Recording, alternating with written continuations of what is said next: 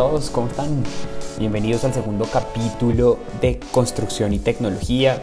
Ustedes saben que hablamos muchísimo de servicio al cliente y es un tema que para nosotros ha sido realmente retador, nos, mueve muchísimo pensar por qué unas constructoras tienen una reputación muy, muy buena y otras no tanto. Y ese ha sido como lo que hemos venido trabajando en los últimos años. Ustedes saben, mm, quizás es como el, mayor cuestionamiento para nosotros aprender de las constructoras que están haciendo un trabajo súper importante, muy bueno en términos de relación con sus propietarios y de experiencia a sus propietarios, es supremamente importante y eso es un poco lo que hemos venido incorporando en Wahoo. Y mm, de allá han salido muchísimas soluciones y en el podcast de hoy he querido compartirles o he querido recopilar cuatro prácticas que hacen que una constructora definitivamente tenga una mejor reputación que otra en términos de servicio al cliente. Y lo primero que, quiero contarles es eh, que la, lastimosamente por lo, todo lo que ha venido pasando en los últimos años y las malas experiencias que tienen los, los propietarios cuando reciben un inmueble y en todo este proceso de postventas, los propietarios vienen prevenidos. Y, esas, y eso es algo que debemos tenerlo en cuenta. Los propietarios, mm, como hablábamos con Juan en el capítulo anterior, siempre están prevenidos, saben que nos vamos a demorar mucho más del tiempo que les decimos, mm, casi nunca nos creen en términos de cuándo me van a entregar.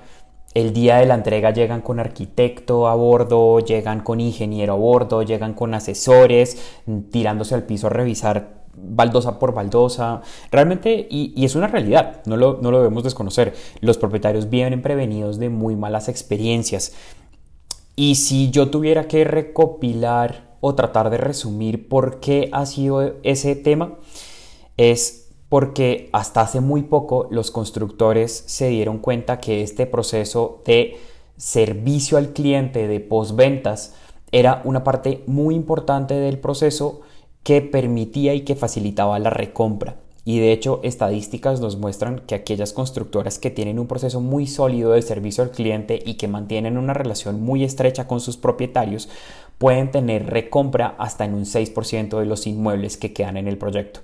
Mm, no necesariamente con los mismos propietarios, pero sí con familiares, amigos, recomendados. Y para nosotros 6% es una cifra muy, muy alentadora.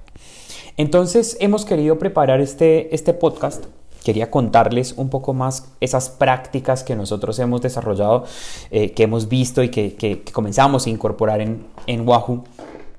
Y, que al final a las constructoras les está funcionando, les está funcionando muy bien. Entonces vamos a arrancar.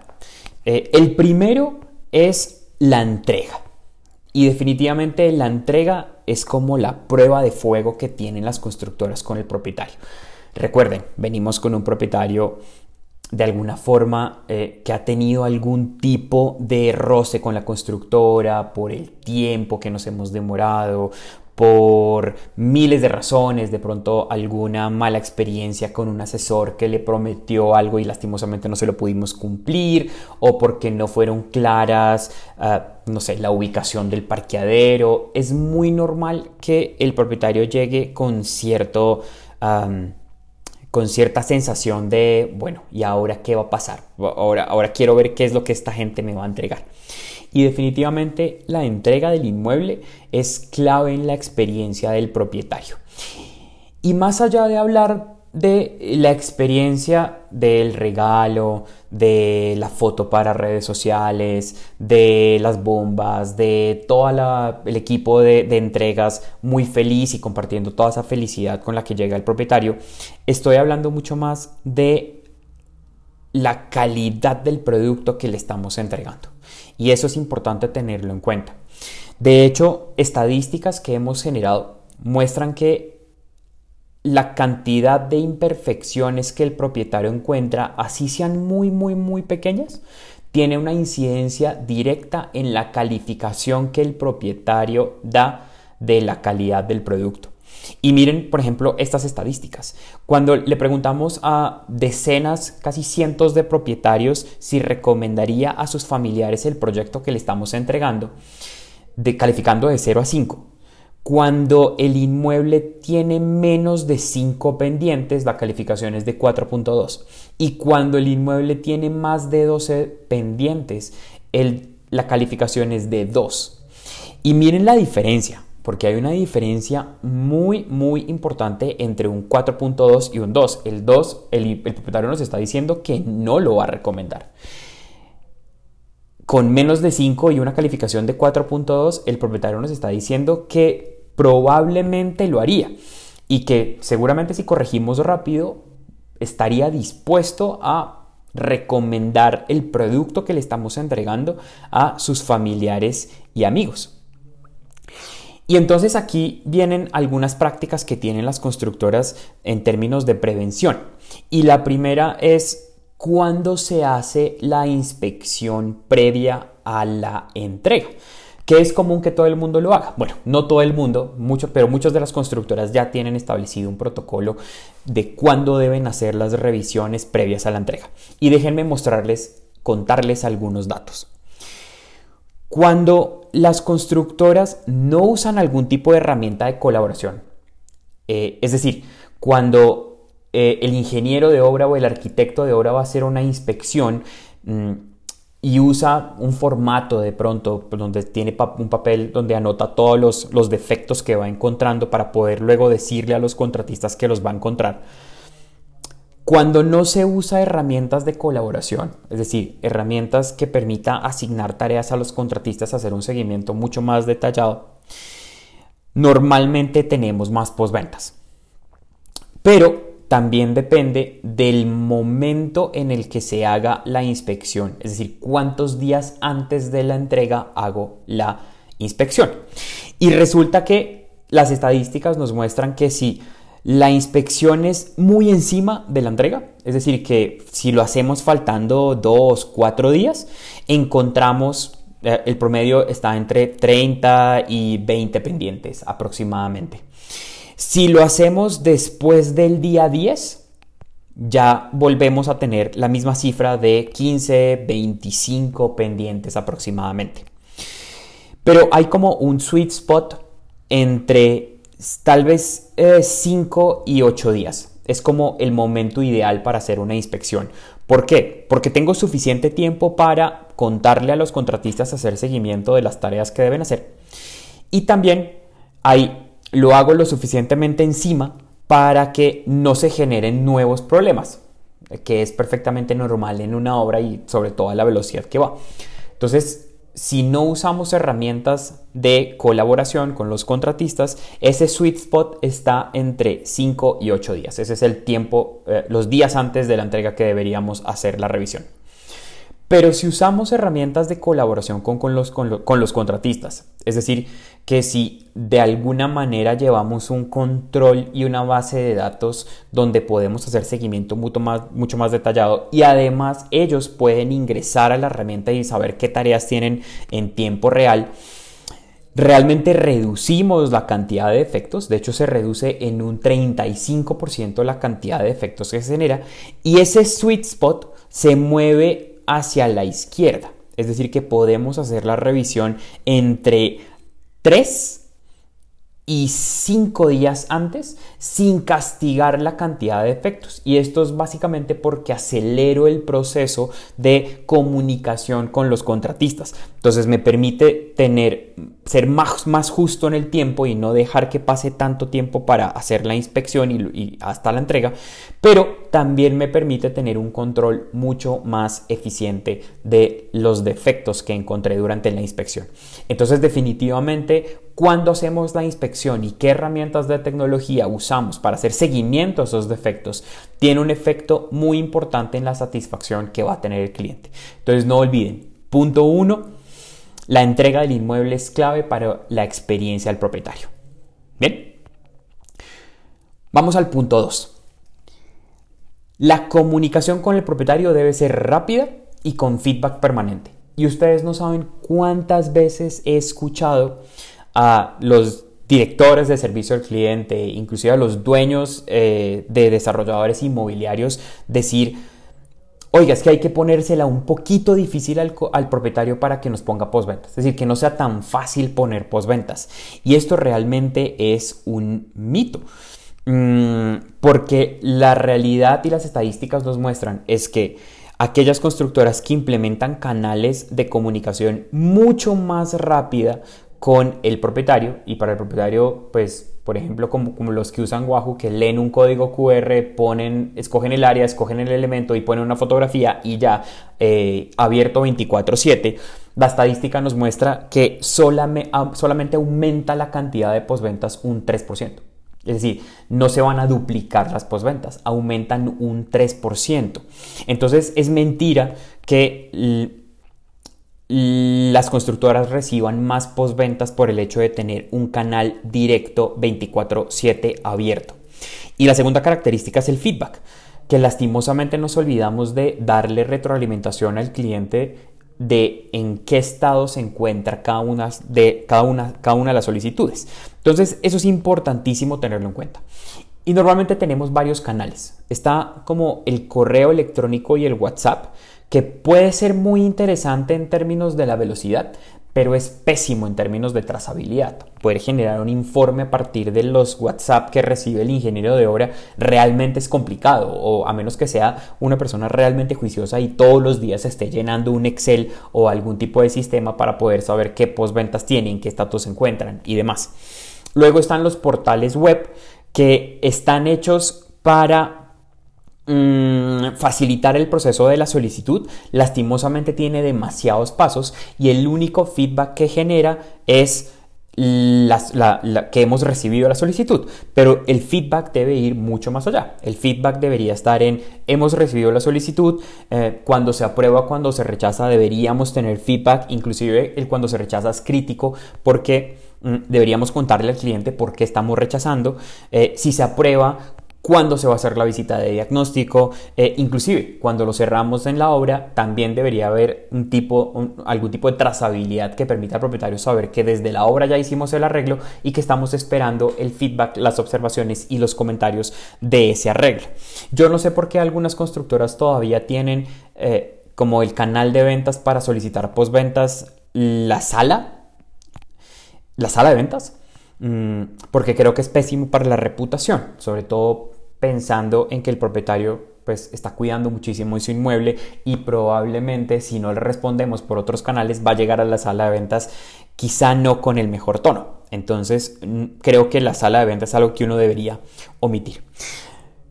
Con respecto al tiempo de respuesta también es importante resaltar que los propietarios no esperan que les digamos a todos sí esperan que les contestemos rápido. Y eso es importantísimo tenerlo en cuenta, porque he escuchado a muchos directores de obra o personas responsables del servicio al cliente de las posventas decir, oiga, esta señora le contesto más tarde porque es bien cansona, entonces prefiero que pase el fin de semana, porque me puse una posventa el viernes, prefiero que pase el fin de semana festivo y le contesto el martes.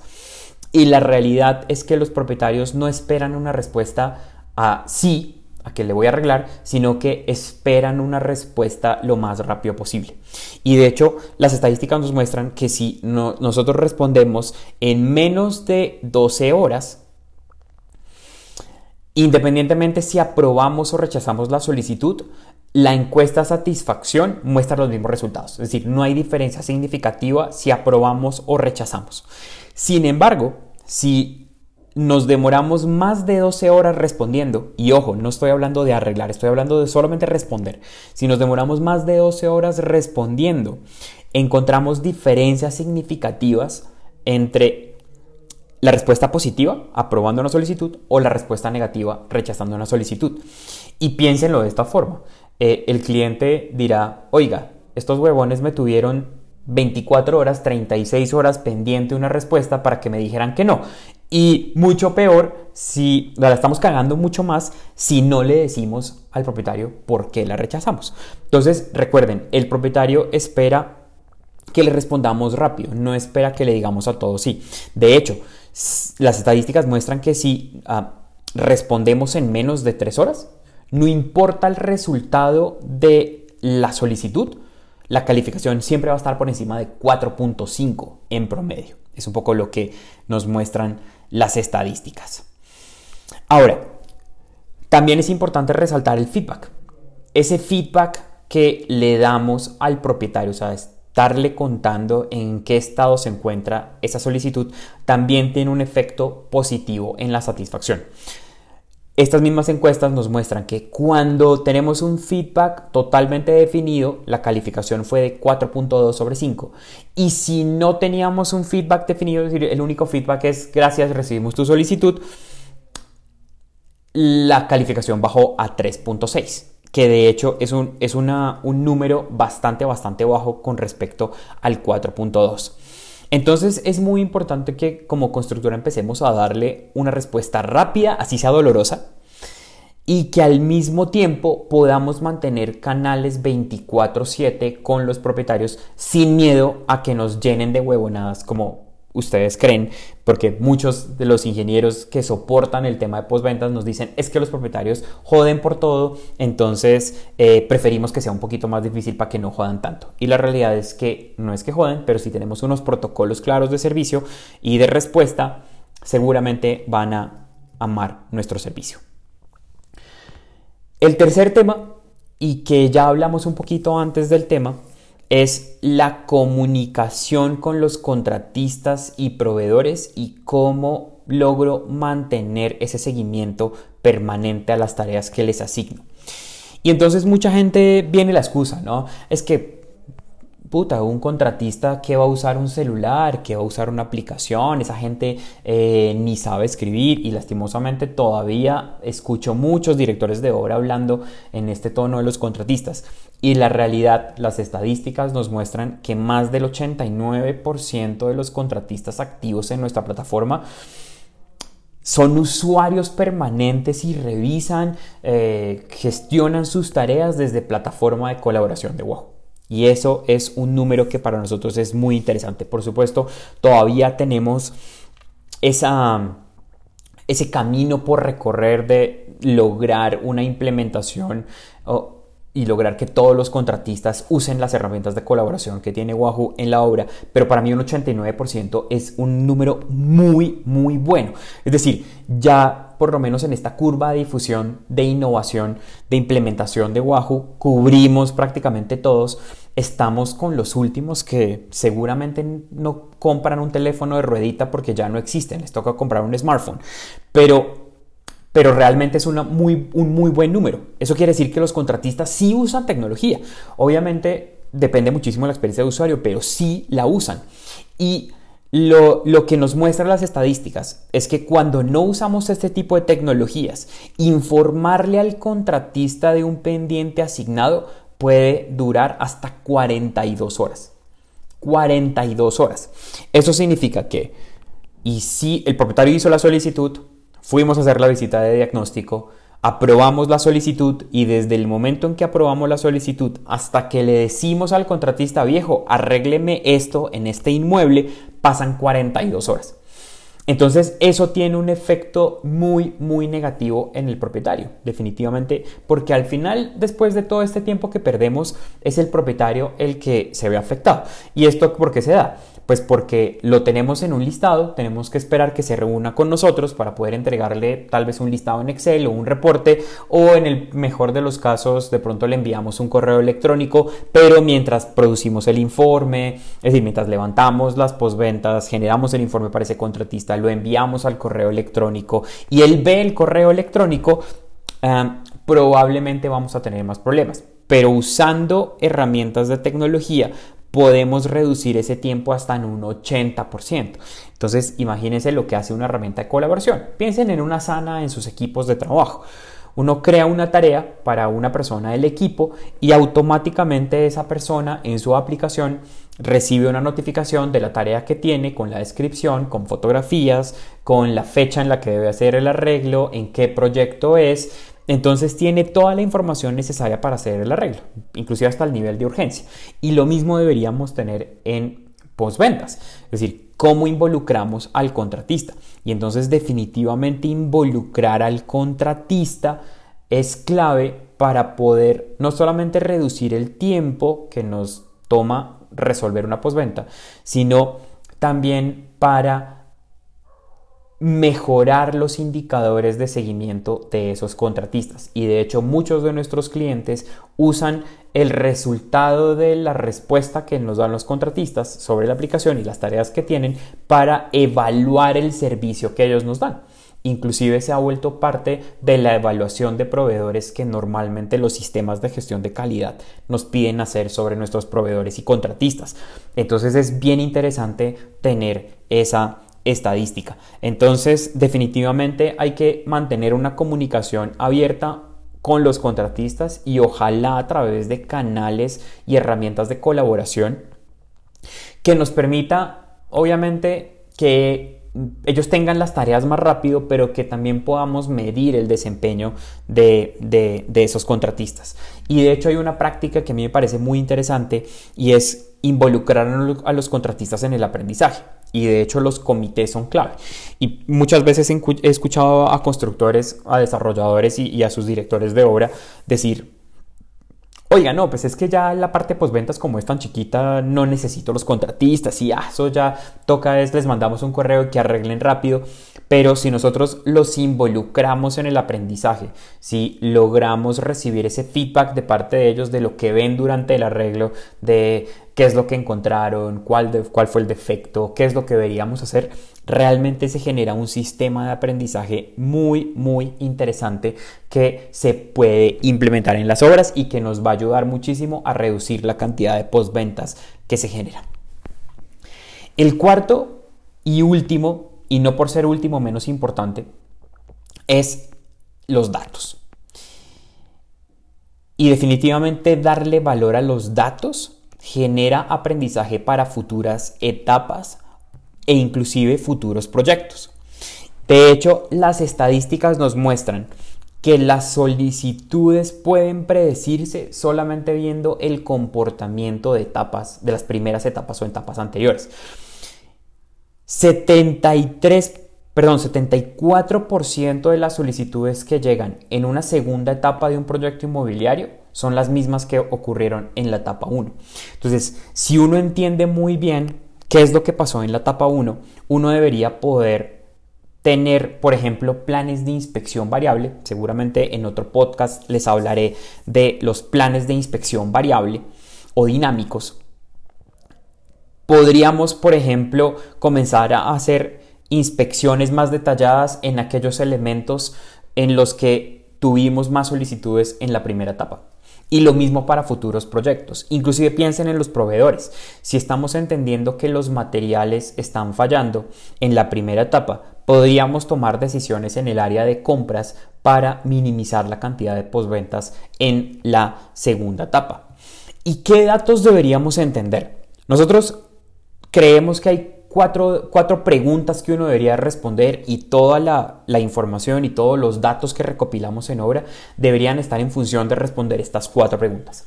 La primera es dónde ocurren las posventas, es decir, en qué ambientes y cuáles son los elementos que están fallando.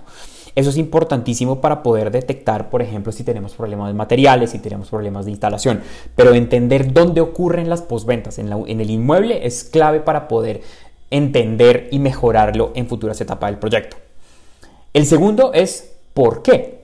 ¿Por qué? ¿Cuáles son las causas que están generando los daños y las imperfecciones? Y además importante entender el efecto que tienen esas posventas. Entonces, entender si fue por material, si fue por instalación, si fue por cualquier otro tipo de causa, es supremamente importante. Inclusive piénsenlo desde el punto de vista de cada actividad. Es decir, los hidráulicos, los eléctricos, la carpintería, cada uno de ellos tienen unas causas que nosotros deberíamos entender. Entonces, el por qué ocurren es muy importante para poder determinar qué es lo que debemos hacer en futuras etapas. El tercero es quién. Y no solamente para poder determinar quién tiene la culpa, sino cuáles son esos contratistas que me están dando un mejor servicio. Entender el quién eh, está generando, qué proceso está generando mayor cantidad de postventas es, es supremamente importante.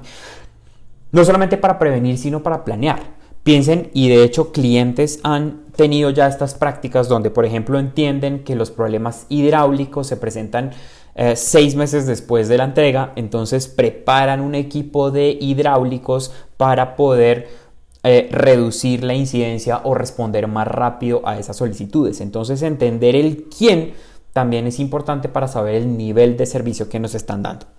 Y finalmente, cuánto nos está costando arreglar esas posventas. Porque al final piensen que eh, es común que en Latinoamérica las posventas tengan un costo del 3% aproximadamente del proyecto y es lo que un, un desarrollador reserva para atender ese proceso postventas y de hecho lo reserva para pagos a contratistas. Entonces entender cuánto nos está costando esa postventa, el arreglo en general, definitivamente nos va a ayudar a saber cuáles son las acciones que podemos tomar a futuro. Entonces, definitivamente entender estas cuatro preguntas, dónde, por qué, quién y cuánto, nos va a ayudar muchísimo a predecir dónde pueden ocurrir las postventas. Hablando de datos un poquito, definitivamente tenemos que empezar a profundizar en los datos y creo que aquí tenemos una labor supremamente importante las startups de tecnología en cómo le damos valor a los datos para que las constructoras puedan tomar decisiones. Yo definitivamente estoy convencido que las constructoras que simplemente miden tres o cuatro KPIs del proceso de postventas y que no profundizan y no generan análisis dinámico de esta información y toda la data que recopilan, definitivamente van a estancarse en algún momento y no van a poder dar saltos importantes en mejoras. Entonces, eh, estos son los cuatro, los, los, cuatro temas que les quería compartir, cuatro procesos que están implementando o cuatro principios que las constructoras están dando para un servicio excepcional. Primero y en resumen, siempre pensar que la entrega del inmueble es clave en la experiencia del propietario. Segundo, mantener una comunicación rápida, eficiente y permanente con los propietarios, dándoles feedback de todo lo que está pasando con cada solicitud, involucrar a los contratistas y ojalá con herramientas de colaboración, que eso nos debería ayudar a hacer seguimiento permanente y finalmente generar analítica dinámica de todos los datos que estamos generando en la obra. Evalúen en cuál de estos cuatro principios definitivamente deben trabajar, deben profundizar y les aseguro que van a eh, con pequeños cambios en el modelo de negocio, con pequeños cambios en los protocolos de servicio, en los tiempos de respuesta y obviamente incorporando mucha tecnología en el proceso, tanto de colaboración con contratistas y comunicación con propietarios, van a poder dar saltos importantes en esa evaluación de satisfacción que dan los propietarios de nuestro servicio. Nuevamente, mil gracias a, todos por escuchar eh, este podcast. Eh, espero que puedan implementar algunos de los temas acá. Pueden ingresar a www.guajo.com, pueden comunicarse con nosotros si quieren profundizar alguno de estos temas. Entonces, nada, espero que lo puedan, que sea valioso. Chao.